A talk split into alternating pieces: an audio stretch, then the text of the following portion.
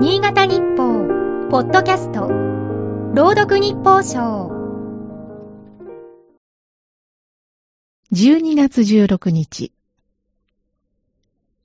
小学4年生の女の子には、その英語の意味がわからなかったかもしれない。You can do it. 先生が書いた英語の訳が、君ならできる、と知ったとき、小さな心はどんなに寂しく揺れたことか。奈良市のこの児童は、同級生に蹴られるなどいじめられていた。保護者が学校に相談してもいじめは続く。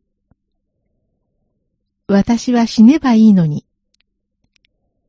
児童は自習ノートに辛い思いを絞り出すように書いて提出した。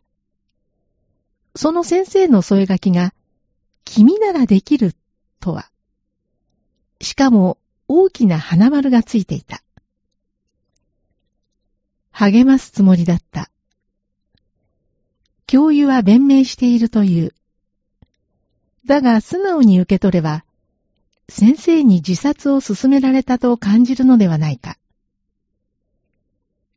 2011年に起きた大津市の中二男子のケースを思い出す。学校側は当初自殺との因果関係は不明と責任を認めなかった。しかし生徒のアンケートには自殺の練習をさせられていた。葬式ごっこといった言葉まであった。この事件を契機に、いじめ防止対策推進法ができた。法律制定から今年で10年になる。文部科学省の調査では、22年度に全国の小中高校などで認知されたいじめは約68万件。前年度から1割以上増え、過去最多だった。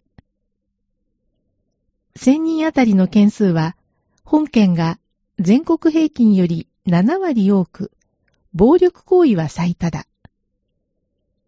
件数が増えたのは、積極的に把握しようとした姿勢ゆえ、そんな見方もあるが、心身に傷を負う子供が依然多いことに変わりはない。花丸をつけるなら、いじめをなくす取り組みにこそだ。今日の日報賞は、FM ピッからの船崎幸子が朗読しました。